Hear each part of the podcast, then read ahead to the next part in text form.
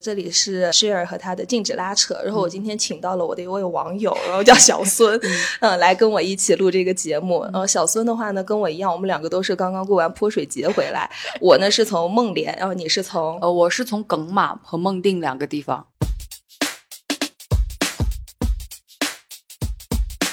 们今天主要想聊这个泼水节，就一方面是我觉得太快乐了，想要跟大家分对；还有一方面的话，就是我觉得好像现在有一些比较负面的新闻，尤其是在版纳景洪那边，有些人玩的比较那个哈，对对对，然后就导致很多人对泼水节一方面有一些偏见，还有一个就是现在可能在网上传播的都是一些大家疯狂泼水的，没有什么太文化的那个部分。是的，所以我觉得我们想要把我们两个的经历给拼凑起来，让大家拼凑一个比较完整的泼水节的一个经验。嗯。那我觉得，要不你小孙，你可以介绍一下你是怎么去到那个耿马这么一个偏僻的地方的？我去到耿马，其实还是因为扯老师的一条微博，他有发了一条微博，就是说问大家孟连有什么好吃的东西。然后我在那条微博下评论，我说昆明有什么可以过泼水节的地方吗？然后耿老师呃那个扯老师回的我就是说那个民族村可能会有。我其实是就是想凑个热闹，就因为我对泼水节的了解一开始也是就是。只有泼水这个动作，其他的文化习俗我其实是不太了解的。然后，他那条微博下面还有一个人评论说，耿马孟连地区也有。然后我就去搜了一下耿马，网上的消息非常非常的少。的那我就有一点开心了，就是对这个地方有点向往。为什么？因为它人少的话，游客少的话，就说明商业化程度不太高。然后商业化程度不太高的话，就意味着人不会太多，那人就会相对安全一点。因为我很担心发生那种像版纳地区那种可能人太多会有安全隐患问题。然后我就选择了耿马。然后呃，选择耿马之后，就发现这个地方我不知道怎么过去。就不知道怎么过去，然后我就在小红书上发帖问大家。呃，有个网友说，你可以从昆明坐飞机到沧源，然后再从沧源转机场大巴到耿马客运站，然后再到你住的地方就可以了。当地是有出租车的，然后我就是选择这么一条路线过去的。对。我记得有一个旅行文学的一个作家很有名，但我忘了他叫什么名字。他说就是在就是好像以前大家说旅行都是我直接就到那个目的地，对。但是 how to get there，你怎么样去那里，其实也是一个很重要的。一个。是的。而且我觉得就是像我们这种，就说是你没有自驾，就不是很方便的去那个地方，就你一路上你要周转什么大巴问人，对。然后就是其实也是一种很很独特的经历。是的，没错。这次旅行我感受到最大的就是要。大胆的去问，大胆的张嘴，这一点是非常非常重要的。也是因为这一个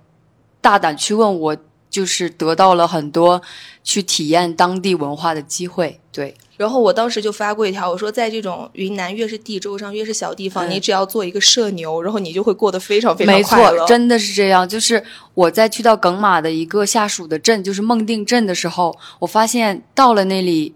全镇应该就只有一辆出租车，它那辆出租车的作用应该就是更大的是宣传作用，就是意思是我们镇有出租车哦，你打打到打不到就是另说了，就其实就是打不到的，因为它的 交通当地的交通基本上就是分分成两种，呃三种，一种是它那种公交车，它那个公交车大家应该可见到过是什么样子呢？是那种景区的景交车。大概加起来应该十个座位差不多，对。然后他会在每个寨子那种停，然后你招手他就会停，两两两块钱一次。然后还有一种就是你在那种呃农贸市场旁边，他有那种在那边等着的司机，他会问你去哪里去哪里，坐不坐车。还有一种就是摩托车，就他可以带到你想去的任何地方。对，我在那个西蒙和那个孟连的感觉跟你差不多，因为我知道有孟连这么个地方，就是因为我很多做咖啡的朋友，他们孟连是一个很重要的产区嘛，他们会去收啊什么的。但具体那个地方什么样，在哪里，怎么到，我完全不知道。但是我就。就是这就是那种完全初生牛犊不怕虎的，我就答应了。我说好，嗯。但是当我答应了之后，我才发现，天呐，我怎么去呀？这就是最大的 问题。然后你刚刚说的那个出租车的问题，我觉得在西蒙也很严重。嗯就是西蒙是可能是，就是它只有三十几公里就到缅甸了啊。然后在它镇上，是你根本不要指望你能打到什么出租车。你打到出租车的唯一的方式是你问酒店的前台要一个系列的出租车司机的电话，或者是他会把你拉到那个群里面。他会有我那个住在孟定住的那个酒店的话，他是我问他我说我想去那个洞景佛寺、芒团这些地方，我要怎么去啊？他说我可以把把你拉到我们当地的轿车群里。我说嗯，好吧。我觉得拉进群里还挺好的。我跟你讲，我在西蒙的那个，他们就是给了我一个电话，大概那张单子上有十几个电话。我每天要出门前，我就顺着打电话过去摇人，就是反正就是可能你打十个吧，能有一个接。哦，就是我现在手机上就是我西蒙的出租车师傅的电话，可能存了二十几个。然后呃，我到了孟连之后，我发现孟连可能比西蒙稍微好一点。然后而且孟连的那个。呃，酒店前台只给了我一个出租车的电话，然后我就像传销人传人一样，先打他，第一个师傅不接，我说念你知道谁接吗？他说我帮你问问，他又给了我一个号码，然后第二个转第三个，第三个转第四个。嗯，所以就是在这种地方一定要张嘴去问。是你有时候你会发现，就是我们在大城市已经养成的一些生活习惯，然后包括可能是消费习惯等等一系列的东西，这些经验，其实在这种地方它多多少少就不太适用了，不太奏效。然后我当时就是。那我说我要我要去洞景佛寺、芒团这些地方，我怎么去呀？然后我找了一个那个娘娘，我问她，她说：“你这样吧，你把你把电话留给我，我让我哥明天带你带你去。”我后面又跟她说：“我说娘娘，我因为我是自己一个人过来的，如果我自己过去，我可能会有点害怕。就是你能不能帮我找一个女司机？”她说：“我找不到女司机，但是我可以让我嫂嫂陪你一起去。”就是所以说最后是。他的哥哥、他的嫂嫂带着我一起去了洞景佛寺、盲团还有南厅花苑这三个地方，就是等于 你一百二十块钱搞定了人家全家。对，这个还没有结束，后面我能去到孟定的下面的寨子里过泼水节，就是因为这个娘娘的嫂嫂。这个娘娘的嫂嫂就是那个，她叫高阿姨。高阿姨是当地舞蹈团的，就是自由飞翔舞蹈队，对他们。一到泼水节或者是赶摆这种有当地比较盛大的节日，他们会到每个寨子里去跳舞的，所以他们其实有非常强大的人脉网，并且他们知道什么时候有活动，哪个寨子里有活动，因为他们是会收到邀请的。然后那天我们游完三个地方之后，我们去了当地的一家那种寨子里也是吃饭，吃完饭他们就跟我说：“你下午有安排吗？”我说：“我没有。”他说：“你下午要么跟我们去跳舞吧。” 我说。我求之不得呀，就是我，因为我很想看一下他们这个跳舞是什么意思。它跟我们这种传统的，就是在广场舞还是稍微有点区别的啊。嗯，然后我就跟他们去了，所以就当时就去到了一个叫做景信村的寨子，他们当地是十二号就已经开始举行泼水节的活动了，然后到十三号的话，他们会去到一个叫四农场的地方，再去举行一些比较盛大的。然后，所以我其实，在十二号就已经。小小的过了一下泼水节，就也就是在那里看到了，呃，傣族、景颇族、德昂族他们一起过来跳舞，然后还有就是。马路舞这些比较传统的舞蹈，对。若相反，就是因为就是像你说的这些，他们赶摆呀、祭祀呀、还有玉佛的这些活动，一个是因为它的时间其实非常的不固定，可能这个乡是今十二号，那个乡是十三号，对对对，对他们其实是故意会要错开的，对。而且它其实这些地方它都很小，它不是说像什么景洪这种已经是很大的城市了，没错，就大大家就是他们不会说是专门为了游客去做一个安排，所以你要去找到这种信息。其实是很难的，就纯粹靠撞。对，所以说我觉得，如果大家有机会去到孟定的话，如果遇到那些舞蹈团的阿姨们，抓住机会大胆问，并且他们都非常热情。就是刚认识第一天，我们觉得会很不可思议，因为我们交朋友，我个人的话，我其实需要非常长的一段时间去建立一个信任的。他们可以立马信任我这个外来的陌生人，就这一份信任让我觉得。我我很感动，然后就有点我何德何能？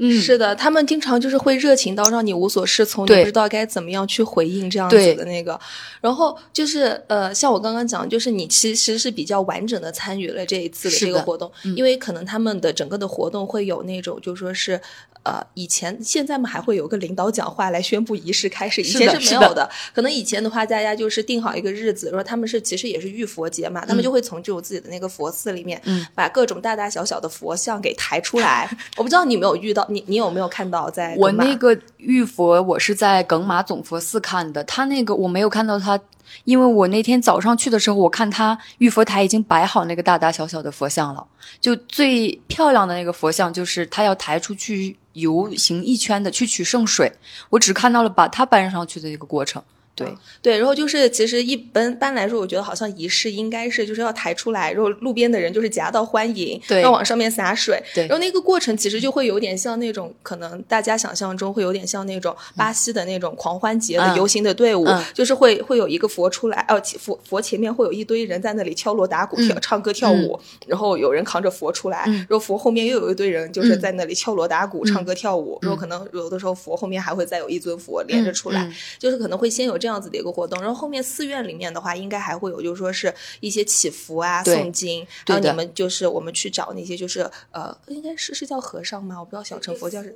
然后就是他们会给你系红绳，然后系完红绳的话，你可能就随喜功德捐一捐这样子。啊，你刚刚说到就是他们就是有一些就是和尚，他可能不是就是像那些长老一样这么恪守清规戒律。我这次在跟。呃，对，呃，猛犸，我在猛犸发现了，我在猛犸大街上走着，也没有？就它只有只有一条主干道，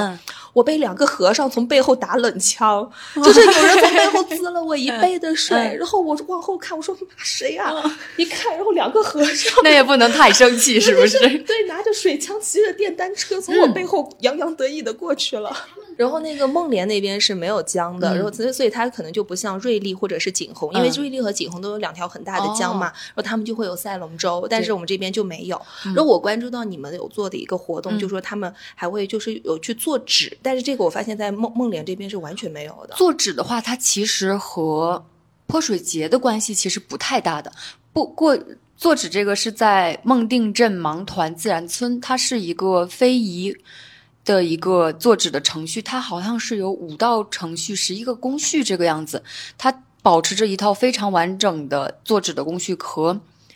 在《天工开物》和《奇秘药物》里面的程序是一模一样的。其实我这次发现来到孟定，发现孟定有非常多的上海知青过来过，然后他们也保持着非常紧密的联系。就还有四川、湖南也有一部分对。呃，当年其实有很多啊，一批上海的知青是到了云南这边，而且他们都是去了什么版纳啊，然后就是还有呃，就是耿马临沧这边，就是非常靠近边境、很热的傣族寨子这边。然后以前有过一部电视剧，九十年代非常火，叫做《孽债》。哦，我没有。当年是现象级的那个剧，然后他其实我还有认识一个朋友，他是在美国念书，但是他的家是孟定的，然后他叔叔阿姨们。是从湖南那边过来的，也是当时是在也是知青下来，然后他们孟定有一个农场，很多人就是割胶工人，对，然后他他们一家子就留在这边的，所以它其实也是一个融汇的地方，它不是像我们想的单纯的只有傣族、汉族，嗯，云南部分的汉族、傣族，它也有其实有。全国其他地方的人过了，是的，就是嗯，除了这一部分，就是就是像你讲的这种，就是呃，当过知青的，我特别能理解他们，就是他们在这里，就是你想他在这里耗尽了他青春最好的几年，对的，他们对这个地方就是真的是非常非常有感情，对，然后呃，就是呃，还有就是呃，那你这次就是我我我我。我们两个可以捋一下，就是他们这个泼水节的这个的，就是在泼水之前的他们的一些仪式哈，就是可能会先有浴佛。嗯，其实我在耿马参与的比较完整的，我一套流程是十三、十四号、十五号、十六号这三天。十四号的话，它是会有一个堆沙、采花，然后游行。这个词可以说吗？可以吧，没事。但是它游街也不太对，游行对就是。就这样吧，就就游行。然后十十五号的话会有呃取圣水浴滴水浴佛，然后十六号的话就是早上有花车游行，然后中午就开坡了。还有一个原因就是耿马，它其实在大力发展它的旅游，它所以在这个传统就遗呃非物质文化遗产的保护上，还有这种民俗的宣传上，它其实都是下了很大功夫的。我为什么会知道这个？就是因为当时我在。耿马有遇到一位网友，然后我们一起出来吃饭。他表姐是在耿马政府部门工作的，他跟我讲了，就是耿马近几年的这种在宣传上下了很大的力度，对，就是想大力发展旅游，经济。你说到旅，就是就是耿马的宣传这个，我有话要说。就你现在在网上搜，就是耿马的，就是不知道他们是县级融媒体还是什么的，反正就是对对对，up 耿，对 up 耿马这个，你肯定你也看过，我觉得他做的就很现代化，有点那种就是像快闪的那种感觉。他那他那个。MV 好像我听说那个整个 MV 录制其实只花了五千块左右。对对，我在网上查到也是这样说，他们的人就是田间地头拉来的。对，就你如果真的去仔细的去看一下他那个 MV 的话。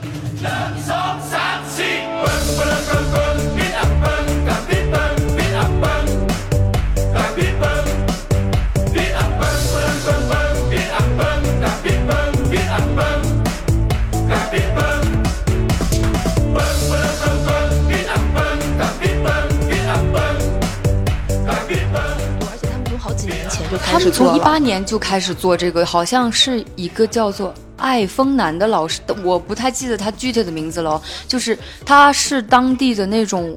文化馆长，他负责这一方面的。他那支就是最出圈的这个 UP 耿马里面，它其实里面有耿马的非常多的文化元素融入进去，包括嘎秧舞啊、呃白象舞啊、马路舞这些，它都它都有。对。啊，跟这个行程也是对应的，是我印象特别深的。这次在呃普洱这边，就是他猛犸的一个宣传片，叫《猛犸印象》吧。嗯，如果是在小小视频上，回头可以给你看。好，哇，那个给我的印象巨深刻。就我就觉得从这种宣传片里面，我怎么就三号会觉得好有希望啊？对，就是我我这次整个游玩下来，我也是会觉得，就是好有生命力哦。就是我是我会被感染到的那种生命力，不是。感叹一下就过去了，就是我从他们身上，呃，我学到了很多。对对对，就是只有我觉得只有做题家或者是汉族才会觉得我学到了很多。对，汉族我只能说就是上上天给他们了一些东西，可能还会给我们打掉一点东西，比如说这种跳舞的天赋。就像我刚才跟你说的，就昨天我在路上看到一个一个小朋友，他大概五六岁，穿着校服，然后那个在泼水广场那里空无一人，就。太阳那个时候大概六七点吧，太阳还在高挂，然后他那个正好那个太阳打到他的侧影，然后我就看好有意思，因为那么大的广场只有他一个小孩子，然后我就跟着他走，有点好听起来有点不太对劲，但是我是觉得啊很可爱，然后我就跟着他走，我就发现他突然在上台阶的时候，他开始跳舞，跳那个嘎秧舞，就跳完就继续闷头又赶路了，就好像就是挺。挺典型的这么一个傣族的一种精神状态啊，就是没事我就跳舞，走路走着就想跳舞了我就跳舞。对，是，就是他们真的这种东西是刻在基因里面的。对，而我在云南，就是你看，如果你往滇西那边走，可能就是有藏族。嗯，如果藏族的话，在那个呃哪儿啊？我想一下，在哪儿来着？呃，香格里拉就迪庆那边，对迪庆那边，他们晚上的那个广场舞就是大家围成一圈跳那个锅庄，嗯，然后你就那个锅庄的动作也是非常的大开大合，我就感觉那个动作它强劲有力，对，它不是刻意编排出来的，对，就是它天然这种生活当中会有的一个动作，对的，对我之前在那个迪庆，我跟他们去跳锅庄的时候，我就讲过，我说五十六个少数民族，五十五个都能歌善舞，哦，只有汉族，汉族的特长是上班，另外一个是谁我不说。就是汉族已经把上班内化为一种舞蹈艺术，一种艺术了。就是发明出很多那种词来说，然后少数民族就是上什么班，先跳舞再说。对的，对的，是这样子的。他们就是我觉得好像是过节我要喝酒，喝酒我要唱歌，唱歌我要跳舞，跳舞我好像酒有点醒了，我继续喝酒，然后喝完酒我就哎打会儿牌。然后说到这个的话，呃，我不知道你这次有没有去他们吃他们那种像长街宴那个傣宴？嗯，对，有吃。我在景信吃的是这种百家宴，他们那边好像叫百家宴。然后在那个芒坑的那个寨子里吃的就是寨，就他当地他可能会宴请一些他的朋友都过来，大家过来一起吃的，所以大相当于吃到了两种，对。对，然后这边我不知道你没有你在吃的过程当中，啊，你有没有发现他们喝酒的一种习惯？就是，呃，我们这边有一种说法，就是当少数民族跟你喝着喝着酒唱起歌来的时候，你就要知道你今天没有办法竖着走出这个门了。对的，他们一群傣族的姐姐在敬酒，就是每一桌都敬过来，嗯，然后一边敬酒会旁边还有人唱歌，就唱的就是我们刚才说那个李代代，嗯，对。就是对少数民族，不管是佤族也好，景颇族也好，傣族也好，当他们跟你吃着吃着饭唱起歌来的时候，我们就招了招了。你今天 就是 他唱起歌来，就是他要真的跟你喝了。嗯，我这次我跟你讲，我也是，我就是去孟连去了三天嘛，三天里面我有两天的饭钱，就是我两天就是饭钱我一分钱没花，我自己都觉得离谱。是的，我也是这样，就是你如果想你。想吃免费的东西，这几天你永远可以吃到，就你中午、早上、晚上都有。但是哦，我你说起说喝酒这个事情，我发现他们喝的酒全是大理啤酒。嗯，因为大理啤酒在我们这边就是，如果你要喝这种桶瓶装的这种酒的话，它是就流通很广的一个东西。但如果你不喝大理啤酒的话，可能就是默认要喝这边的，就说是自酿的米酒什么的。哦，我这一次是跟着我的一个朋友去了他的拉祜族的朋友家吃饭，然后就是。我甚至不认识那个拉祜族的朋友，我是那个拉祜族的朋友的朋友，是这样子带去的。嗯，然后我那天以为就是说可能就只有我们那个群里的十几个人，嗯，结果我到了那里之后发现怎么人越来越多，越来越多，就搞出最后可能那一场那天晚上搞出四五十个人来 啊。那个是他们家的，就是那个拉祜族女孩，他们家搬新家，哦，就是硬装什么的刚刚装完，然后就是甚至软装都没有进场。大家就去给他暖房了，他甚至都不认识我们，但是就招待的非常周到，是这样，就热情到就是也是像你讲的，让你觉得无所适从的那种程度，然后你就会开始反思自己，天呐，就是我做了什么呀？我可以来人家蹭吃蹭喝。是的，我在那个盲坑那个寨子里，就是我那个去。我不是认识那个舞蹈队的阿姨吗？舞蹈队的阿姨，我我到了她家之后，她说：“你今天晚上别跟我去，你跟我儿子儿媳妇去。他们那个是年轻的寨子，我这个是六七十岁的局，就可能玩不太开。”然后她当时就把我交付给了他儿子跟他儿媳妇。我们见面只有两个小时，他们有自作那个傣族的裙子，他让我想穿一套，我说不了，我说我泼水的时候我跑不开，然后就给我找了一身那种像呃他女儿的校服一样的，然后我们带过去。到了那边，大家吃吃饭，开始主人就开始过来泼水了。就他那个泼水，就像那种小瓢，在你后面拍一下，然后放点水进去，会说他们那个吉祥话，“如历金旺”吗？这个我不知道。他好像是他们傣语就那个就是吉祥如意啊，这种比较好的话。然后对我们这种可能刚刚就是朋友的朋友带过来，他没有那么狠。但比如说他们是很跟家，就是跟那个主人家很熟的，直接抱到桶里去。不光是我们，我们先说一下，先先想一下啊，就如果说抱到桶里去，我们会默认为是，哎，男的把几个把把一个女孩子女生抱到桶里去，啊，我们有反击。我们当时，我当时是和那个嫂子，我们一起把那个主人家抱到了那个桶里，就是我们大概六七个女生，因为男生那劲儿太大了，真的是力量上确实有悬殊，然后我们就把他也抱到桶里去，就是这么有来有回的，就特别好。对我去那个拉祜族朋友家吃饭的那天晚上倒是没有泼，嗯，呃，但是我们那天晚上喝酒，我是学到了他们拉祜族喝酒的一种方式，叫做啊酒，啊酒，嗯，就是他们如果有人端着这个酒过来跟你啊一下，我跟你啊了，然后我喝了，然后的话你就要拿着这个杯酒，你就要去啊啊别人哦，然后你喝，然后就就像传销一样，人传人，一直啊下去。他们真的很热情，就是当时真的我也能看出来有几个不是本地人，应该是像我一样被朋友的朋友带过去的。然后他们会准备一份小礼物给我，他当时给我拿了两个两袋烤崩，然后那个大象耳朵，他他就对那个大哥说：“这给你妹拿着，给你妹就是妹妹就是我。”对对对。然后就我就觉得我白吃白喝还白拿。我跟你说，在云南这边真的是这个样子的，就是一一分钱没花。是的，然后包括像这次去这个拉祜族的朋友家也是，嗯，就是就是那种佤族的水酒管够，嗯，然后就其他的那些手抓饭、烤鱼，然后还有那种他们砍了四五只鸡炖的硕大的一锅鸡粥管够，然后晚上就是喝酒，然后唱歌跳舞什么的，就是你就会觉得他们真的非常的热情好客。我就突然明白了为什么昆明人会被。在鄙视链底座，就是城市里面的人，就是有点拿我们本地方言的话来说，就有点有点无俗，无无俗的意思，就是有点斤斤计较啊，有点那种拉不上台面。这跟他们相比，真的就是太小家子气了。这一点我倒是没有特别深的体验，因为我觉得地州人对于他们自己的东西还是很自豪的，就是他没有觉得说你昆明可能相对。会比我们富裕一点，更发达一些，我就会觉得你们哦，很高高在上。他们，我反而感受到的就是地州上的人确实会觉得昆明人，嗯，怎么说？就像你刚才说的，会比较素质低一点。对他们，他们给我的感觉都是那种有点有点瞧不太上。当然，昆明人可能对地州上的人也会是这样的感受。不过，这种我觉得。一个就是正常的昆明人，不会因为地州上的人讨厌昆明人，他就会讨厌地州的人，因为他讨厌的只是昆明的没素质那一波人。对。然后我跟你讲一个段子，就是这次我要去泼水之前，我朋友就跟我说：“你小心着点，他们三年没泼了，这种是寨子和寨子之间的荣誉之战。”然后我另外一个朋友就说：“那他可以到时候就跟人家说，我不是你们寨子的，我是昆明的，你不要来泼我。”然后我朋友说：“哇，这话可说不得。”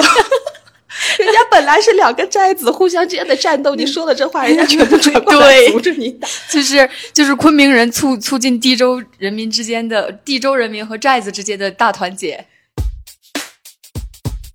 他们有没有提到一些什么泼水节的传说啊，或者是什么的？泼水节的传说有，就是在耿马政府工作部门工作的那个朋友，他有跟我说，就是我我我好像听完，好像就是总结为一下当下比较符合当下这种价值观，就是。Girls Hop Girls，就是好像他跟我说的这个版本，就是呃，当时有一个魔王抢了七个姑娘，然后这个七个姑娘就想，就这个魔王为非作歹嘛，就残害百姓。这七个姑娘实在就是看不下去了，然后有一天，这七个姑娘就联合起来，打扮的花枝招展，然后跟这个魔王喝酒，把他伺候的很开心，就把他灌醉了。我估计这个魔王是个汉族人，如果是个傣族或其他少数民族的话，喝一夜应该是喝不醉。你这个多少有点歧视了啊。然后，然后，呃，那个把魔王弄醉以后，他们就把魔王的那个首级砍下来了。然后这个魔王因为他太坏了，所以他的头他变成一颗火球，他所到之处就四处有火。然后这七个姑娘就轮流把这个人的头抱起来，就泼水。我听到的版本就是这样，就是七个姑娘打一个魔王的故事。哎，这个其实跟我小时候看到的故事是一个版本的。对，那看来就大家还挺统一的。我发现就是这一次泼水节，我本来就是，就像你说的，网上宣传那些最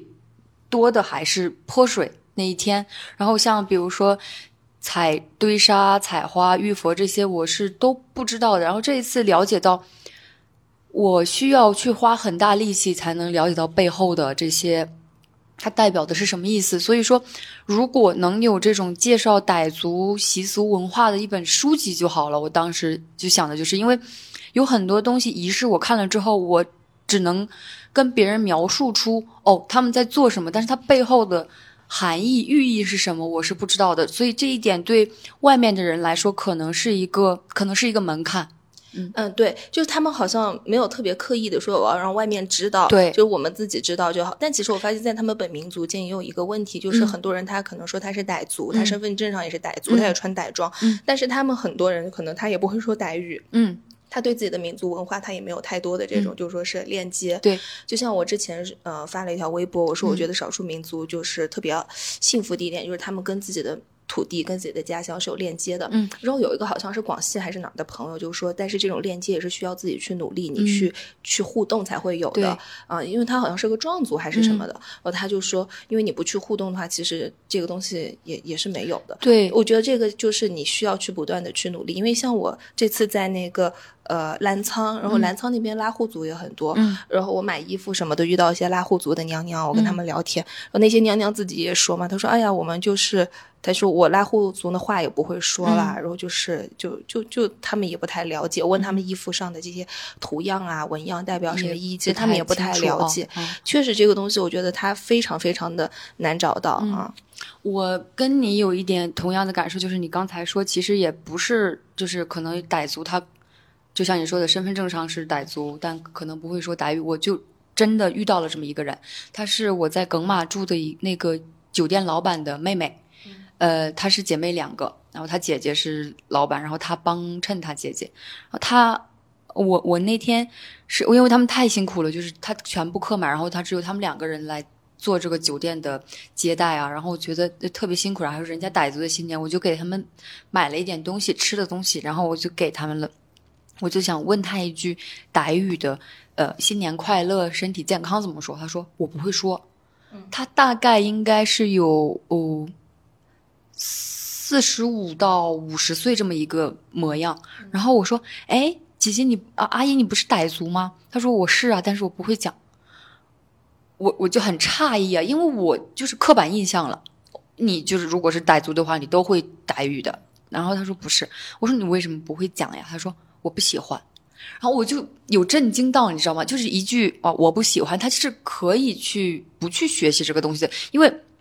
我们先入为主的观念就是你就是会讲傣语，懂这些习俗，然后穿傣裙这些。他说我就不喜欢，然后我就好酷。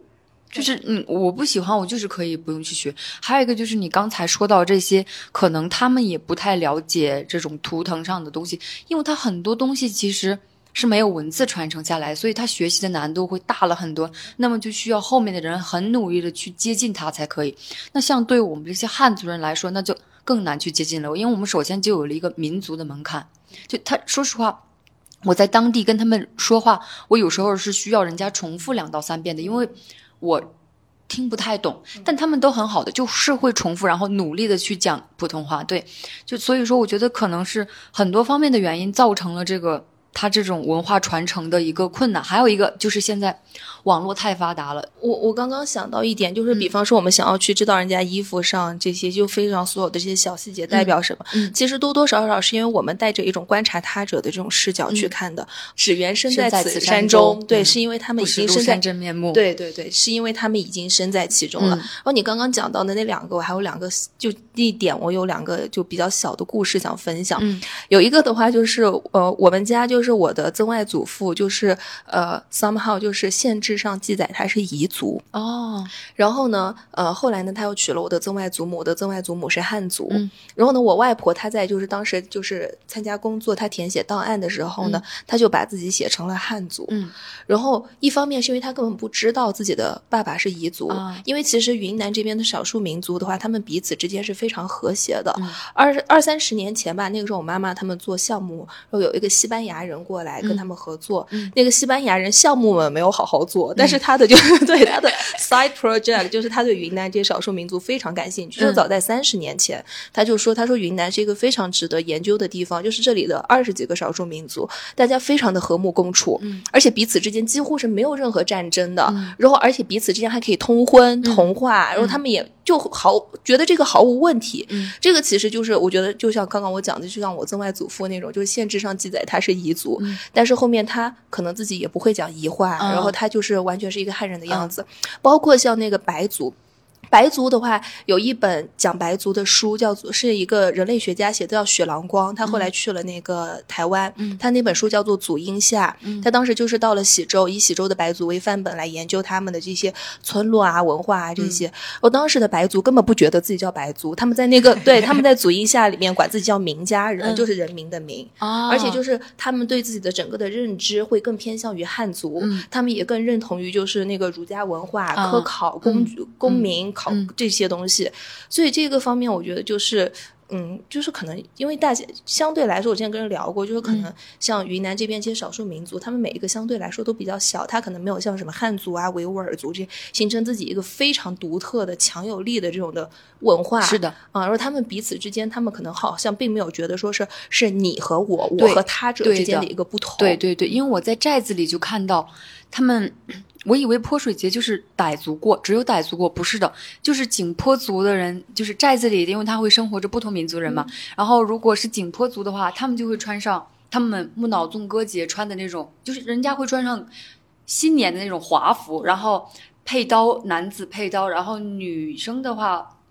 还有那个什么特别好漂亮那个铜袍。对他们都会穿最漂亮的衣服过来一起庆祝，所以他们这个融合做的是真的非常好。我觉得他们应该也不是故意去想去，或者是有政策上的扶持或者怎么样，不是，他们就是一起共同生活，经历久了，他没有区分。你是什么族，我是什么族，就是只是我们在一起共同生活的一群人而已。对对，就像我在梦莲，梦莲的话，它是那个在大金塔旁边的广场上，就整个泼水节期间，它晚上会有一点像文艺汇演的那种，然后就是每个族的都会去演，而且就是很多人都会去看，就那个东西它不是一个很尴尬的政府的单向输出的表演，对，就很多人去看。我我那天晚上跟另外一个网友去看的时候，我的后面就坐了四个爱尼族的老太太，盛装出席。我待会儿给你看那个照片。就是他们那身上我都不说衣服，我单说银饰，嗯，加起他们的银饰加起来，每个人身上至少五公斤。还打了绑腿，然后头，然后挎着包包，天呐，特别重。然后包括哈尼族的也有，然后还有像我那天去蒙马，蒙马的话，他们那天的仪式是因为各个乡之间的这种赶摆和庆祝活动会错开嘛。蒙马那天是十五号吧？嗯啊，十五号那天的话，他们就是早上去，就是你去的早的话，他们沿途会有呃那个那些。傣族的，就是当地的人，他们站在路两边夹道欢迎，然后抬着个小银盆往你身上洒水。我进去之后可能会有一个县领导讲话，讲完话之后就开始表演。表演的话是由那个他们猛马的那个呃山神舞先开场，因为山神舞就是我们刚刚我刚给你看的那个视频里面的那个景娜，那他们跳的那种。因为那个山神舞的话是蒙马。发源的哦，现在所有其他寨子要学的人都要去蒙马学，然后也是一个非遗，嗯，然后先跳那个，跳完之后，其他各个寨子就是每个寨子都有自己的代表队要上去，嗯，然后我到的时候稍微有点晚，但是我赶上了佤族的，佤族的也去跳啊，就是每个民族他都参与进来，他不是只有傣族的新年，大家也不会觉得说哦这是别人的新年，这不是我的新年，对，那大家都在过年，对的，在嗯你说的这个我在孟定的那个情人湖旁边也有看到，情人湖旁边它有一个那种也是文艺汇演的，然后。傣族跳、汉族跳、佤族那个，因为佤族他们那个太明显了，就是那个甩头舞嘛，一看就是佤族的。然后他们就是很和谐，嗯，是。所以我觉得就是可能云南这边的少数民族，就大家没有太明显的那种说他者和我自己之间的这个分别，还挺好的。我想讲的第二个事情是，嗯，就是很多人对傣族傣寨子的那种刻板印象，就是小竹楼啊、吊脚楼啊、茅草屋顶啊这种，对吧？大概十几二十年前，那个景洪城外有一个村子，好像叫晨光村还是什么的，还是这个样子，是很多那种摄影老法师的最爱。他们特别爱在那种大清早上扛着长枪短炮去拍那个晨光中的那。一个村子，然后就是有点那种雾啊，有点炊烟啊，就拍出来确实很美。嗯，然后后来好像是差不多一零年前后的，突然某一年，然后那个村子就是大家重新改造了，他们就都盖成了小小别墅，然后甚至有差一点的嘛，就做成了铁皮屋顶，然后还做了太阳能。嗯，然后就有很多那种去摄影的摄影爱好者就抱怨这个事情。嗯，然后但是当时我那个时候可能我还在念书，但是就是可能嘴巴没有现在那么厉害，但是当时我就觉得很不舒服，就凭什么人家要为了你拍这一。张照片好不好看？人家就不能洗热水澡，人家就活该去住那种楼下养猪、上面住人的房子。对，为就是你为什么要用这种，就说是你好像去看一个景观的态度去审视别人的生活？是的，对的，就是少数民族。他当然有享受更好生活的你不管他是少数民族也好，还是就是平常你们觉得哦，农村里面的田园牧歌什么也好，他们当然应该要过更好的生活。没错啊，对我在我这次不是说耿马没有那么商业化嘛？但是我的出发点并不是说我希望它更符合我的刻板印象，就是我觉得他们有追求。更美好、幸福生活的权利，就是生活更便利的话，当然更开心。为什么要为我的照片、我想看的东西服务？这个是非常不公平的，并且是非常傲慢的。对，嗯，对。啊，可以，可以。嗯，哎，那你这次你你觉得就是像版纳，或者是就是就是网上流传的那些，就是泼水节特别那种，就针对女生的那种，我有遇到，说实话，我在耿马也有遇到，嗯。就是当时我在一个小我我是当时他那边最大的泼水广场就是甘东公园那边，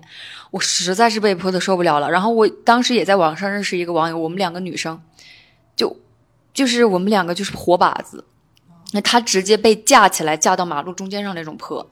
然后我是被泼散了，我们两个就是最后。各自回的酒店，然后我实在受不了，我就跑到旁边的一个小公园里躲着。然后我有遇到一个阿姨，他们一起在拍照，我就用我那个小刺水枪稍微刺她一下，我那个意思就是祝福的意思。然后那个阿姨说：“再来一点，谢谢你的祝福。”然后就是。非常友善的态度，就所以说，我觉得这种倒不用特意去区分是本地人还是外地人，我觉得只用性别稍微做一下区别就好了。然后我在路上有遇到那种专门对着我的胸和屁股来泼的，然后有人一盆水是故意浇到我的胸上的，这这你是能感觉出来他是善意还是恶意的，所以我觉得这种事情，嗯，就是不可避免的。然后我的建议就是，呃，确实要成群结队。有的人说女生不能，就是女生最好里面有个男的，我觉得不用，女生多几个是一样的效果。对，然后我后面就是反击，就你泼我，我必须要泼回去，哪怕我只你身上只有只有我水箱里的一滴水，我要泼回去。对我发现这个事情就是它不分本地人还是外地人，因为有一些本地的，就是我发现尤其是以年轻人为主的年轻的男性哈，我这个针对性就是那么强了，就是这么强，我就是要。对，指明的说出来，对对，肯定是有的，是有的。就是我也我我倒是这次没有遇到那种专门往你胸和屁股上滋的，但是我有遇到过那种，就是好多个男的，就是你一路过就来围殴女生的那种，对的，嗯，就是会你会被最后泼到生气。就本来我是来过祝过来去庆祝的，就是我觉得你要讲求一个公平，有的人会说，哎，你过来这边。你在这个泼水那一天在外面走，那就意味着你默认你去接受这个泼水。那我就想问一下，怎么男的就不配接受祝福吗？他们是不配？只有年轻女性的胸和屁股可以接受这份祝福吗？对，是的。然后我觉得这里面其实有一个问题，就是像我们刚刚讲到，就是他们有一些。就是文化的东西，就是它其实也没有传承下来。其实我觉得他们有一些关于节庆的这些东西，其实它也没有，就是说是 pass 到这些对人的身上。对对，就是对这些，就是哪怕他是本地人，哪怕他是当地的民族，可能他也就说是。就单纯的把这个泼水节当成了一场狂欢，一场打水仗。对，啊，他并没有把它当成一个就是传统的就文化庆祝的这样的一个庆典。是的，是的。而且我发现还有一个规律，就是越往就是比较大、比较城镇化的地方走，然后他们玩的玩玩的很过分的这种概率就越大。嗯。然后我我不知道你有没有感觉到，就是其实你相反去比较，就是越到那种更偏一点的小寨子里面啊，其实大家不会那么寨子里不会的，因为寨子里我觉得首先它有一个怎么讲，它有一个。因为大家都是相识的，如果你做太过分的，并且他们大都是拖家带狗去的，你不好意思对你兄弟的媳妇上下其手，他会败坏名声，他们会很考虑这个事情，他们就是会从你背后这样。就是给你把衣服稍微的掀起一点来，然后灌进去，然后对你说吉祥话。对，所以其实，呃，我知道今年泼水节在网上是特别特别火的，然后很多人的这种就是对他的看法或者是观念是两极分化。嗯，一方面是他们可能看了比较多芒市和景洪的那些，觉得好脏啊，就是就对，是的，是的，围殴女生。对，然后另一边的话，就可能大家感受到的是那种很欢乐的气氛，就明年很想来。嗯，但说实话，我自己个人我是会觉得有点，一方面我会很。就是我真的很希望，就说是云南可以借由泼水节这个东西，就是它就是大火特火。是的，我也希望。嗯，我明年也打算再过去跟他们一起去过，然后也打算说，嗯，带点东西过去，因为真的是不能一直白吃白喝。对，第一年不知道这个对对对对，第二年是的，是的，是的，是的，是的。对，我觉得其实就今年，其实我整体泼水节过下来，我的感觉是挺好的，我非常开心。就是我。呃，我本来就是没对他就没有什么期待，所有的东西就是哦泼下水就结束了。然后我竟然体在寨子里也过了，在县城里也过了，在镇里也过了，就是很幸运能体验到这么一套完整的流程。所以我很想把我经历到的这些东西让大家知道，就泼水节不单纯是一个泼水的这么一个动作，它是一种文化。然后像你刚才说的。你希望云南借由这个泼水节能火起来，我也非常希望，因为，呃，我觉得如果这个活动能给外地人带去欢乐，能改善本地人生活的话，那就是再好不过的了。对，对，而且就是我觉得，就它是一种发自内心的欢乐。对，我觉得它真的就是中国式的狂欢节。就我在我在那个寨子，呃，我在那个景信村过节的，就是十二号那天。我晚上回去发现我的脸很僵，就是一我我我一直在笑，就是我看到他们跳舞，我就是和他们一起开心。你会看到那些年纪很大的阿姨哦，他们大概可能有七十岁、八十岁了，他们每一个舞就是那个舞步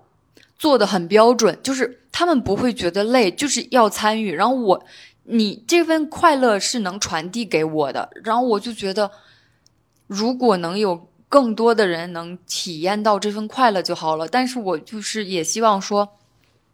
是去是需要去珍惜这份快乐，就是你不能说我单纯就是为了打卡拍照来的。当然，我也很理解这些人，因为有的地方我们可能这一辈子就去一次，就哪怕是打卡。打打卡拍照的东西，也可能就是对你来说也是很珍贵的。但是我觉得，如果你有机会到这些地方，你是以一个打卡拍照为旅行目的的人的话，我就会觉得说，我们可以先稍微放一下，先去放下你的相机，先去用你的眼睛去真实的观察一下他们在做什么，他们穿的衣服，他们背的包包，他们的头饰。就我觉得这这一份。呃，回忆对我来说非常非常珍贵，因为我本来来昆明其实是在上海待时间太久，就是没有春天。我去年也没有春天，然后今年我就想，在我呃去另一个国家生活之前，我想就是带一份春天走，因为我要去生活的那个国家它即将要步入冬天。然后我没想到就在耿马和孟定又带了一份夏天走。就是他给我的是远远超过泼水节的东西的，对我交到了很我我真的交到了朋友，然后我体验到了他们的传统文化，然后吃到了他们喜欢吃的东西，我也很喜欢吃那些酸酸辣辣的，还有这种烤粑粑，然后牛撒撇、包烧鱼这些，就是每一个东西对我来说都非常非常珍贵。对我就是有一次，我甚至 看人家跳舞，在偷偷抹泪，就是。就是觉得，啊，太太幸福了，真的太幸福，就是幸福的，就是想掉眼泪那种。我这次回来之后，我就跟我妈妈说，我觉得你看，你我说你看人家傣族人过年，嗯，就是特别热闹，就是所有人都参与进来，然后就是整个大街上都是那种很快乐的气氛。是的。说你看汉族人过年，就是大街上就是很冷清，然后家家关门闭户。我说我宣布，我不过你们汉族人的年了，我我要去加入傣族人的年。汉族人的年现在更趋向于是一个以家庭为单位的，然后他们的话可能是。嗯，寨子啊，或者是村落这些，他们会更会不是那么区分你家我家，嗯，然后他们会跟寺庙的联系非常紧密。对，我不知道你这次去那些小乘佛教的那个寺庙，你有没有发现，就是它跟那种大乘佛教，就平常我们在呃内陆，就是上海啊，包括你在静安玉佛寺看见一些寺庙的感觉是完全完全不一样。对，就是小乘，我那天在。刚到孟连的那天晚上，我自己骑了个电动车出去。然后孟连的话，它是大概有两个比较大的佛寺，一个叫中城佛寺，一个叫上城佛寺。我就骑到中城佛寺门口，就往里面走，也没有人。嗯，然后周边就是一些人家，然后他们在做饭，然后就听见锅碗瓢盆的声音。然后你进去之后，那个庙里面就很安静。然后就是它就有只有一个独立的像大殿一样的，那个殿里面就是他们的那些香。关的那些礼仪用品啊，那些摆放的也很随意，对，就是完全你看不出来，像那种大乘佛教或者藏传佛教的那种寺庙里面，它有一个庄严肃穆，对，它没有一个很规定的说哪个东西必须摆在哪，然后它有一个规章制度，没有在那个里面什么，就大概盆啊、扫把啊，归纳归纳，行了行了，就这样，对对，就有一种很随性的感觉。我是我这次。我能叫得出名字来的免寺，我去了有三个，一个是耿马的总佛寺，就是在那边我看到了堆沙，呃，采花玉佛。然后他那个总佛寺的意思就是，是他傣族生活的村寨里，如果傣族人占比较多的话，他们一定是会有一个小小的免寺的，大家去节日什么的，呃，去。庆祝啊，或者是祭奠这些，然后总佛寺就相当于是这些小佛寺的头头。然后我在耿马见到了这样一个总佛寺，它里面装修的非常嗯华丽，呃，不能叫华丽，就是大大。然后我在洞景佛寺，呃，孟定建了两个。孟定那个洞景佛寺，洞景佛寺它就是因为埋了那个释迦牟尼佛的舍利子而闻名的。对，它有一塔一寺。但我当时去的时候，那个塔它是锁起来的，然后那个寺感觉维护的也不是特别好，因为它名气非常大，所以我以为它会。非就是会维护的非常好，花花草草什么的就觉得嗯也一般。然后后面就那个司机叔叔说，我我一定要带你去下城，然后他带我去了下城的那个大佛寺。这个佛寺是我人生活到目前为止见到最和蔼可亲的一座寺庙，就是我没想到有一天我会用可爱来形容一座寺庙。就你进去会见到那种。躺着的一个卧佛，那个卧佛，你看他脚指甲，那个指甲油是粉红色的。然后他那个大殿门口有两个大象的雕塑，那个大象眼睫毛画的比金卡戴珊还夸张，然后是绿色的眼影哦，然后也是涂了红粉红色的角质，就是那个象脚是粉红色的，然后那个门口还有那种像，呃。丘比特一样指着的那种那个小的那种小佛像，然后还有水里的那种释迦摩尼像，然后还有那个那个像火烈，就对，我不知道他那个就是你知道那种网红火烈鸟，大家用那种木就是贴在自己房间里那种增添氛围的，他那边有几几座火烈鸟的雕像，然后我想啊，这么现代吗？就是对，就是很随意，但是你又会觉得呃，不会觉得哎，你怎么在这儿就觉得很合理。就在这座寺庙里发生什么事情，就是都是合理的。下城大佛寺，大家有机会一定要去，真的。然后它那里面还，呃，这是我去过去过的三个能叫得上名字来的佛寺。然后后面那个跳舞队的阿姨，她昨天就用她的小电瓶车带我去了三个寨子里的那种叫不出名字来的小小小免寺。但是有一座是说他们当地非常迷信的一座小免寺。就是如果，呃，它应该又承载着那种消除大家疑虑的那种心理医生的作用，还有一部分是他既是心理医生，他又是医生。就是如果我们家小孩子一直哭闹治不好，就带他去那个寺庙里给长老看，然后长老有一本很厚的那种黄黄的书，他会去查什么毛病，然后他说就是很见效，就是你说他是封建迷信也可以，但是。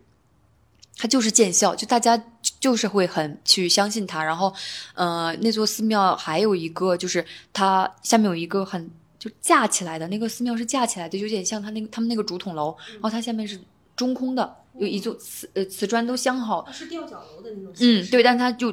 有一层那种台阶，一层台阶。然后就是说，他说，呃，傣族人到了五十岁之后，他们就开始不杀生了，就鸡蛋这种他都。不自己去做，就让别人帮他磕掉。然后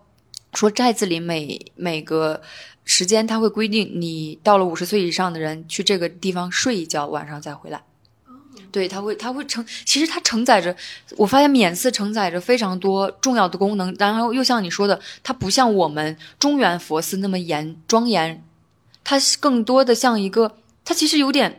有一部分承担着生活场所的职能，因为有很多那种年纪大的叔叔，他们就坐在那个菩提树下，抽烟聊天，然后你看旁边，哎，都是他们的摩托车。对，就是很多时候他们这些寺，它其实更多，我觉得它会有一点 community，就那种社区中心的感觉。没错，我不知道你没有注意哈，它有的免寺的话，它可能会把那种，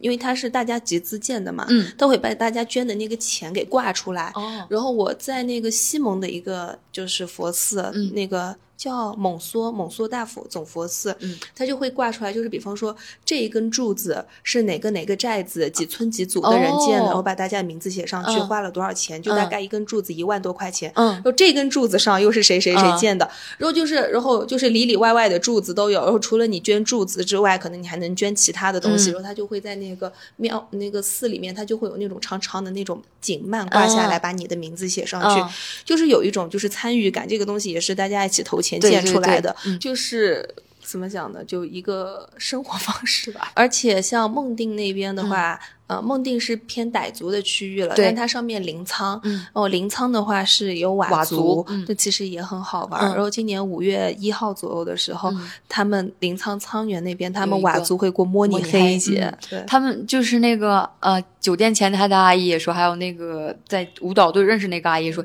哎，你就不能再多留几天吗？五一过摸你黑很好玩的，很好玩的。我说阿姨，我实在不能再改签了，我这个改签费已经。我都可以买一个公务舱了，阿姨。说实话，就是差不多就是四五月份啊，这种你来云南，对你就会发现这边这个节日啊，你只要不赶着回去上班或者是工作，你可以在这里连续不停的过节。真的，我 所以，我我很推荐大家这个，就是四月到五月这个四月中旬到五月初这个时间过来。然后，如果你就比如说像我这样认识了那个舞蹈队阿姨，他们会去。寨子里也是这个季节，他们会去做赶摆。对，因为赶摆它不只是一个单纯的赶集，因为赶集它就是一个单纯的商贸活动。没错。但是赶摆里面就是它综合了表演、对宗教、对祭祀，然后还有这种 community 社区之间的交流，以及这个商贸。对，如果可能他们还会要节庆庆祝点什么，所以它其实是一个非常复杂的一个东西。对，就是好像我们现在就说是，呃，我们是在用一种很外部的眼光去理解它，一定要给它加一个定义。但是可能对他们当地人来说，他觉得就是它一个词就能涵盖所有了。我觉得也有时候你就不用翻译了，你就去感受就好了，就去就行了。是的，就是哦，我这次最重要的体验，就像陈老师刚才说的，就是。先看到，然后你如果能归类的话去归类，归不了类的话那就不归类也蛮好的。对，哦，我说我大概拍了八百个包包。顺便说一句，那那个帖子我应该是在。那天就十二号，我就放到小红书上面，我竟然有五百多个赞的，就是就是你能看到，其实我们外部的年轻人对这种传统文化也是非常有兴趣，对他们的民族服饰，对对。哦，我觉得这种东西就是大家需要一个去接触它的一个入口。嗯。哦，还有很多人就是他们会觉得说啊，很羡慕云南或者怎么样。嗯。我觉得就就像我们刚刚讲的，就是你也不需要去定义，就是你就来了，你去感受来了就先来再说，来了就是云南人，没错。就像我这次我去孟连，我是一个人去的，然后我下车的时候，我那个包车的司机他还跟我说。说你一个人玩嘛，你小心点。嗯，哦，结果接下来我在梦莲就没有一分钟是我自己一个人待着。对对对，就我当天晚上，我只是想出去骑着车去买一个盆儿，以应对我第二天的泼水。结果我在超市门口就被我一群从大理过来的朋友给遇到了。然后他们过去梦莲呢是去找那个 YSCC 云南精品咖啡的人去，然后结果呢那群云南精品咖啡的人他们认识我。之前的前同事，他现在是在版纳搞咖啡的，然后我就跟着他们上了山去烤火，然后烤着烤着火，发现我从昆明过去的另外一群朋友就住在他们那里。然后就就所以你那天晚上是出去干什么来着？买盆儿，但是我又没有买到盆。然后我第二天就手无寸铁的就上了战场，就被干得很惨。嗯。然后第二天晚上又跟着我，就是那个普洱那个朋友黄西西去他的拉祜族朋友家去吃饭。嗯。然后就是又就是又吃又喝的。然后结果到第三天我要去猛犸的时候。我有一个昆明的网友，她是在昆明上班的。她看了我的这些，她真的是一个行动力很强的女生，当机立断买了个高铁，人就下去了。然后她还问我说：“第二天泼不泼？要泼的话一起泼。”我说：“我第二天去猛犸，你要不要跟我一起去？”她说：“好。”嗯，好，我包了个车，然后第二天早上到她酒店接上她，我们就去了。然后就整个的过程都非，然后。我到十六号早上去烂仓的时候，是我头天晚上吃饭的时候遇上的两个女生，然后她们刚好也跟我是同一班飞机，从烂仓景迈机场回昆明。然后我说那个十六号早上烂仓有一个街，就赶街赶集，我说特别精彩，你们要不要去？他们说哎呀，我们都不知道。我说那我们就包个车，早点出发。就一路都在捡人和被捡，他们就是一个能量场，就把你吸进去。就像你刚才说的，就是他们这边好像没有 I 人，全是 E 人。我感觉也是，就是呃，我当时到。到了那个就舞蹈队，我有帮他们拍点照片，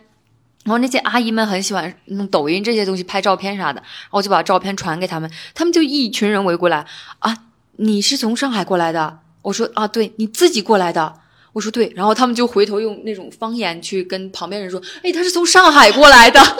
他自己一个人哦，他好厉害哦，就就是他是用那种方言说的，但是这种我还是能听懂，然后我就觉得，我说阿姨啊，别说了吧。就这样会显得我很奇，不会显得我很奇怪吗？阿姨，我从那个呃，我从耿马过完十六号过完泼水节之后，然后十七号我打算，因为十七号晚上我是九点半的航班从沧源飞昆明，我想我还有一天时间，我必须要回到孟津去一天，就就是吃吃一下那个芭蕉叶米线，就是太好吃了，必须吃到，什么下次再吃到就是下次了，下次谁谁知道什么时候？然后我就回去，正要回去就叫到那个网约车，然后那个。那个舞蹈队的阿姨给我发发微信，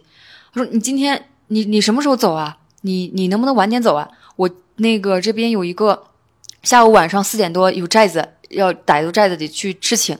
要哎你要是能在就好了。”我说：“阿姨哪里位置发过来，立马改签。”然后就过去了，过去了就是嗯就很自然的就融入了。然后还有就像你刚才说的，就大家不会把你当陌生人。我其实有有一点呃。我觉得你可能你说话的口音没那么明显，因为我只能说普通话，我的云南方言就还没修炼到那种程度，我就普通话太明显了，在大街上，你买东西什么的问钱全是用普通话，对吧？他们会好奇，就是你过来干嘛的呀？对对对对，他们其实就是说我我的意思，其实最终想表达就是，如果大家有机会来到这种比较边远的小镇小城里面，大家用那种异样的眼光。打量你的话，他们其实是好奇，他们是没有恶意的。对我觉得，其实人是能感受得出来，一个人就是打量你，说他是善意还是带着好奇，还是说带着那种恶意，这个其实是完全能够感受得出来的。就就像我们两个刚刚讲，就是你在城市习惯的那一套生活经验，在这种地方完全不管用。对，就包括人和人之间的人际交往，在这个地方，你也是，就是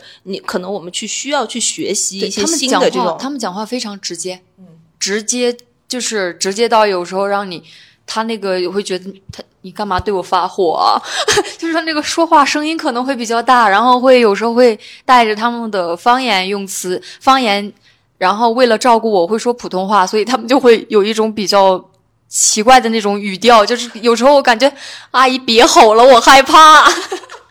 但其实我知道他们就是就是善意的，对，嗯，而且有时候他可能有的词他用普通话讲，他词他讲不出来，他着急，对对对对，是的，是的。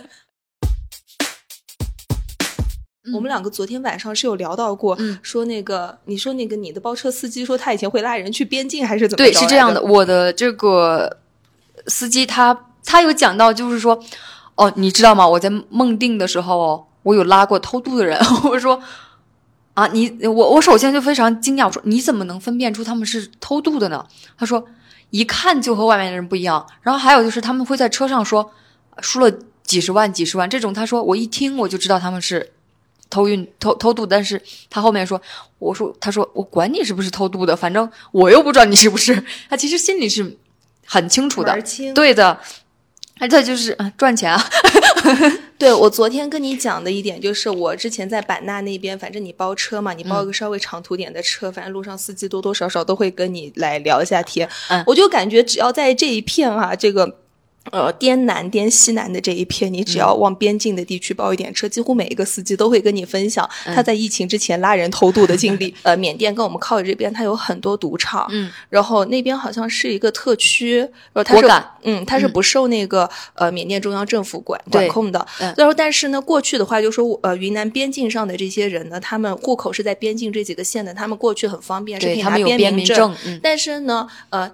比方说你是个安徽户口，或者是你是个北京户口的人，你要过去你就过不去，因为你拿不了边民证。因为云南这边它跟边境这些东南亚国家这个边境线就是非常的漫长，非常的蜿蜒，很多都是在那种深山老林里面。对对的，不是那种大家想象中可能像什么有很清晰的那种界限。对，不是说像我们跟朝鲜那种一条鸭绿江，如果有个岗哨，如果你站在上面，你全部都能看看不见的，就在深山老林里面。还有地方它根本就不是个口岸，它就是深山老林，当地人那种村子里面的人才知道。是的，是的，就是你可能哪怕你是那种边防的哨兵，你都未必会知道。所以当时为了抓那个呃，就是这些偷渡的这些事情，我记得疫情期间，起码到二二年之到截止到二二年，云南边境上包括临沧在内，临临沧是个县，临沧市是包括临沧在内的很多就是这种编制内的，都不只是党员了，只要你是编制内的，他们是成一年两年的没有这些公务员，他们是没有那个。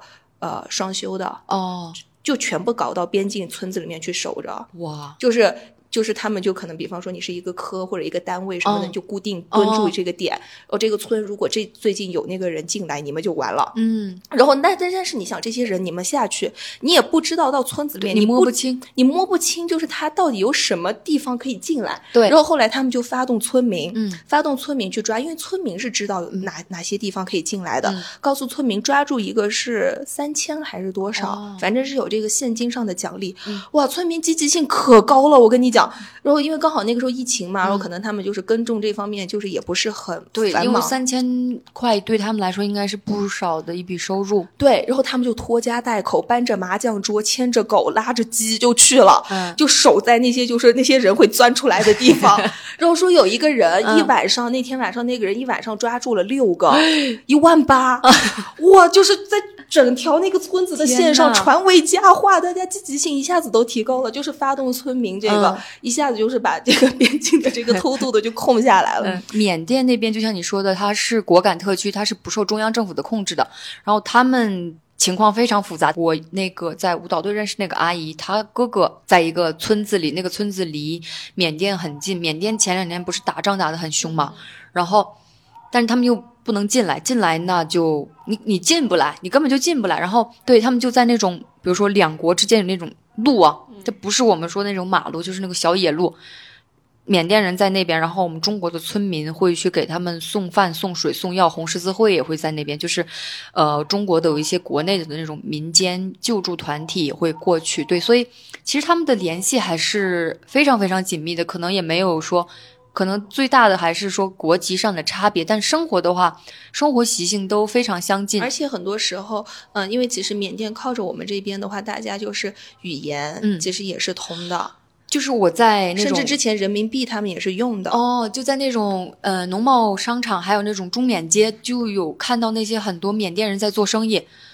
他们的当地话说的比我好多了，因为我都不会说，他们是可以和当地人无障碍沟通的。有没有可能就是他们本来母语就是当地话，是有这个可能？也有可能哦。但但是，我真的觉得蛮好的，因为我有一个也是这次来认识的朋友，就蒙自的那个朋友，他呃今年要去。清迈交流一段，交流一年，就他学校签了一种协议。他说，其实和我们和呃我们云南和清迈的联系更加紧密一些，不是曼谷。对，因为其实，在泰国的话，他们不是泰国是一个长条形的国家嘛？它下面部分泰南，其实以前是叫苏可泰王国。然后其实上半部分北部就是清迈这边叫兰纳。嗯，然后就兰纳这边其实跟西双版纳是就是有非常紧密的关系的。然后你知道我们刚刚聊到那个耿马的那些就是他们的 MV，然后他们同时也上传了那个油管。哦，嗯，我昨天晚上在油管上看的时候，好像是呃耿马的某一支 MV 下面有一个泰国人留了言，那个泰国人留言说，As a Thai。I can I can understand this，就是他作为泰国人，他完全能够理解，就是那个耿马那个 MV 上面讲的那些傣文，唱的那些歌，完全能理解。所以，我对我，所以我刚才就很好奇，想问你说，如果说就是傣族人，就讲傣语的人去了泰国，他是不是百分之七十八十他是？可以理解沟通的，我觉得问题应该是不大的，因为我特别记得我一二年的还是一零年的时候带我外婆去那个清迈，嗯，然后她在清迈的也是一个那种免寺里面，我们就遇到了一个傈僳族的小和尚，然后那个人的爸爸也是从云南这边过去的，然后我外婆就。瞬间，他的傣语的记忆就被唤醒了，然后他就开始跟那个小和尚，他们就是什么，就是数的数字一二三四，就就都对得上，然后叫的爸爸妈妈什么你好再见，你就全都对上了。天呐，就震惊。然后包括就像我刚刚跟你讲的，我在油管上看的那个人说，他作为一个泰国人，他能看得懂耿马那个 MV，我觉得这些是很神奇，很神奇，因为他很奇妙哦，就是我们一个国家下面的一个省的一个地州，然后和。国外的一个国家，它是相通，有有一部分是相通，这一点很很奇妙。因为其实就是国境线啊，国家概念，其实也就是二十世纪才会有的东西。在此之前，真的，对的，我们这边不会觉得说我是去国外生活了。嗯，我真的就觉得跟我们没有区别嘛，不就是山那边的另外一个寨子呀？他们真的是这样觉得，他们就是民就是。地区之间的交融其实是比国家的这种划分出现的要早一些。对，就你比方说，你站在北京和上海来看，你会觉得就是呃，我们说到的孟定啊这些地方、孟连这些地方是非常偏远的地方。嗯。但是你如果站在清迈、站在曼谷、站在就是整个东南亚、站在曼德勒这些地方去看。你会觉得，你会对，你会觉得他们非常的忠心。你你不要小瞧哦，人家孟定叫做什么？叫做小香港。我跟你讲，边境上每一个城市都有过小港、小巴黎，都有过小香港的这个称呼。我外婆也跟我说，勐海叫小香港，所以到底有多少小香港，咱也说不清。是。堆沙，我觉得可以讲一下。其实我一直很想问一下你，我我在那个孟连那边是没有看到，所以我很想知道堆沙他们是怎么样一个过程。堆沙我是在十四号那天看到的，十四号早上是在总佛寺里面，就是呃，我进去的时候他们正在堆沙。堆沙我看到的不是呃本地居民在堆，是那些僧侣和长老在堆。他们是有一棵树让那边立在那边，然后用那个。沙子给它固定住，它那个沙子是分三层，就是第一层先打好地基，把它拍平，然后第二层再来一下，但第二层的话会比第一层小，它会留出一些空余来，然后在第三层这样把它堆堆把沙子堆好。它那个寓意我查了一下，就是说把过去一年发生的不好的东西都埋葬起来，然后呃把那个采的那种赏剑花，就是蒙泰泰语叫。莫高帅，莫果帅。嗯嗯，我们译作赏剑花，就是一种那种呃叶子长长的，然后有一种淡淡的香味。它一开就基本上意味着泼水节要开始了。然后他会把呃在外面采回来那个花堆到那个沙上，对，就是大概就是那种祈福的意思吧。嗯，对，因为我是看到他说他本来要回昆明了，嗯，然后但他又突然听说他们那边有一个叫诺干的寨子，里面在堆沙，嗯，然后就他专门去看，嗯，所以我觉得这应该是一个很难得的一个仪式。嗯。嗯，耿马，我觉得它应该因为是一个县城，所以它寨子里可能举行这些仪式的话不成规模，它所以所有的东西像采沙堆花这些全在它的总佛寺里举行，包括它那个。采花其实一般上会，一般大家会去傣族传统的会去上山采花，但是这次我看他们，我是跟了一路看到他那个，其实就是在一个街口上，他们有一个非常，我感觉五个人都抱不过来那个赏间花的那个树很高，应该是前一天就已经把它全部打下来，就是用那种割下来，已经摆在下面摆好了，大家去拿一下就可以了，没有说去上山上，然后回到寺庙里把它插上。就还有那种幡，嗯嗯，我不知道它那个学名叫什么，就五颜六色的，反正我知道了，就是有点像藏传佛教那个经幡的那种对，但是是塑料材质的，我看到的是塑料材质的，还有就是也有那种布布的，就它有很多不同的，它都插在那个上面。然后第二天我再去看的时候，就全部清掉了。嗯，我发现就是他有一些仪式，他到了现在的话，他还是会。跟现代生活方式做一些就是调节和改变，包括你想像那个他们当地到了三岁的小孩会送到寺庙里面去一个星期，这个其实已经是调整过后的时间了。对我小时候听那个版纳的亲戚说，他们那个时候小的时候是要进去一年的，嗯，他是时间会更长一点。对，因为三岁的小孩子，我听当地人说就是。爸爸是可以陪的，因为他们不行，自己生活基本基础的生活能力都没有，所以他父亲他的父父亲会陪他在那里一周修行。而且在以前，就是像古时候的时候，这些小孩他们进去可能时间就更长，就不是一年了，是很多年。其实那个时候寺庙还对他们起到了一个教育的一个作用，他在里面学会了怎么读书识字。然后他这个就他之后才会拥有一些就说是文化方面的这个能力，而且像我们刚刚讲的，就是有很多人他们现在是不会说傣语，但其实我跟你讲，在刚解放的时候，很多人是不会说汉语。我外婆在思茅见的那个奶奶，那个奶奶家就是她原来在勐海嘛，然后她是汉族，但是呢，他们当时就是大家一直都住在一起嘛，汉族傣族大家都住在一起。然后那个奶奶她是呃解放后她做过很长一段时间的那种教员，嗯，她就是。学了傣话，他被送到那个云南民族学院这边来学了那个傣语，然后又把他派回这个勐海这边傣族生活的区域，去教这些傣族人怎么说汉话。对，然后还我印象特别深，我好几年前去西双版纳，我在他们的寨子里面，我看到路边竖着一块牌子，说某某某双语幼儿园，我当时可震惊了，我说这里有双语幼儿园，后来发现他们的双语是傣语和汉语。对，我觉得这个嗯，傣语还是要大家说下去，对，很很好听。我可爱说，听他们说，就是听不懂。然后他们的那个傣文，真的很像那个象脚踩出来的那个脚印，很可爱。哦天呐，你这个联想好可爱，好浪漫啊！很可爱，因为我发现他们跟大象的紧密度比我想象的还要高很多。包括他们，比如说，就是泼水节期间要吃的那些传统食物。大象耳朵就是那种炸的，嗯嗯，像米制品，然后还有就是象脚骨，还有白象舞，还包括他们的傣文写出来像像象脚踩出来的脚印，我觉得他们应该是大象在他们的文化中承担着非常重要的一个吉祥物的角色，而且大象跟他们的日常生活非常紧密，像藏族他们对神山的态度就是，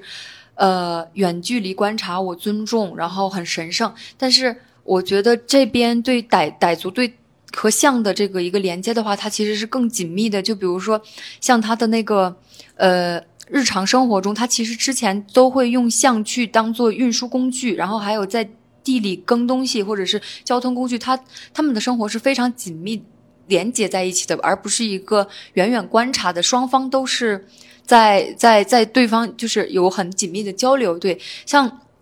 像雪山的话，我觉得更多的是。我会畏惧，对，因为像我那次，我我是嗯，好像也是二零年在在雨崩徒步的时候看到那个卡瓦格博，然后就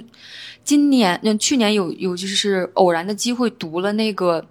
日本的那个作家，就是十七个埋葬在呃对他那个书，还有郭靖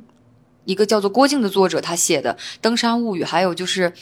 呃，有一个叫做《白马雪山》，就是这三本书就看了，对那边的山就会有一些了解，就觉得哦，这个东西真的是不能轻易接近，要去尊重的。对，所以我觉得两者的。呃，都是对自然的尊重，但是稍微可能会有一点点区别，因为就是不同的这种气候物产，是的，是的，完全孕育出来了不同的这种生活方式，对，还有民族性格，嗯，明年再来，对，所以就是我也希望就是借助网络的力量啊，或者是这些播客什么的，就希望大家知道云南有泼水节，然后。不光是版纳，还有芒市，还有像车老师去的蒙连，我去的耿马、孟定这些边境城市，只要是傣族人相对多的地方，它都会有一些就是这种比较大规模的泼水活动。就是它不光是有泼水，它还有传统文化的弘扬，就它是参与度很高的，它不是高高在上的，它是向你伸手在邀请你一起去参与这份这个这个文化活动的。所以，所以我觉得。大家就可以行动起来，不要在网上可能就转发一下啊！我明年一定要去，你们最好是真的给我过来。是，嗯，好，那我们就明年再战，明年再战，然后邀请大家去。呃，耿马或者是孟定，因为孟定那边我是有认识的当地人了，现在就是有本地人给我撑腰。如果有机会的话，就大家可以一起玩，然后带着车老师带团，然后五六个、六七个这种，大家一起玩起来，然后去寨子里。对，然后我在这里安利一下孟连，就是孟连它是咖啡很重要的一个产区，然后它产的很多，然后孟连那边一个是有咖啡，另一个它是牛油果之乡，就是就是中国的。很大一部分的就是国产的牛油果都是孟连产的，我就是去孟连那边可能会有一点点的交通不方便，但如果自驾的话就会很开心。但如果不自驾的话没关系，我们前半部分也分享过了，你只要长着一张嘴，你总是有办法去的啊。然后去到那边的话，我觉得就是除了这个泼水，然后看当地的一些文化活动之外，就是还有刚刚我讲的这个，就他们这些牛油果啊、咖啡庄园，这你其实都是可以体验的。孟连是不是也有很多好吃的？好吃那一片全都好吃是的，我发现姓带梦的都不错，就是梦莲、梦定，还有就是还有一个梦是哪里？我他们还有我我记不太清，因为实在是太多地方都很好吃。我发现就是他们这种傣族地区的，就是地方的取名好像是有一个。规律，嗯，就是一个是梦开头，嗯，梦连、梦定，或者是蒙、蒙伦、蒙马、蒙海、蒙简，对，然后还有一个是景开头，景谷、景信、景洪、景东、景迈，嗯，我我觉得肯定是有一点什么讲法或者是规律在里面，对，有可能他们的傣族发音里面有什么，然后我们音译过来的，嗯，对，希望大家就是以一个开放的姿态去去拥抱泼水节，它不要被网上的一些负面消息影响，要有自己的判断，然后。去的话就是大家去享受，对，很好的，嗯，好，谢谢大家，泼水节快乐，泼水节快乐。